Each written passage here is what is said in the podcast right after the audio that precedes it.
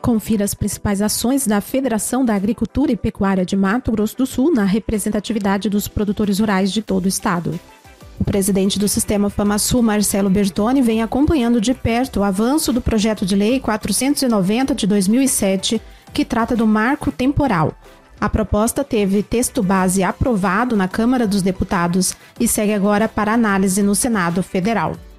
Uma reunião de entidades do IPA tratou de movimentações no Senado Federal, Câmara dos Deputados, Supremo Tribunal e área técnica.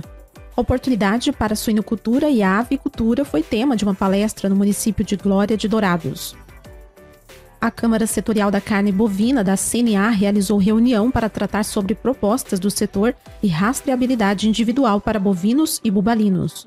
Em seminário estadual do leite, produtores rurais e técnicos conheceram o panorama do mercado de lácteos no Brasil, certificações, ESG, entre outros.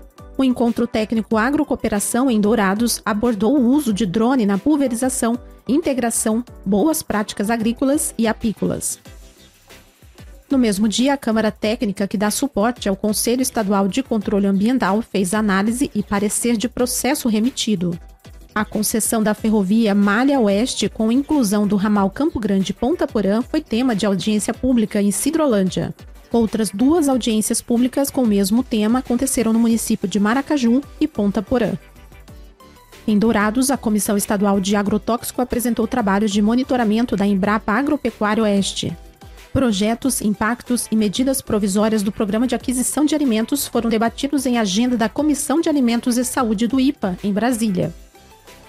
Acompanhe as nossas redes sociais e fique por dentro de todas as ações do Sistema FamaSul.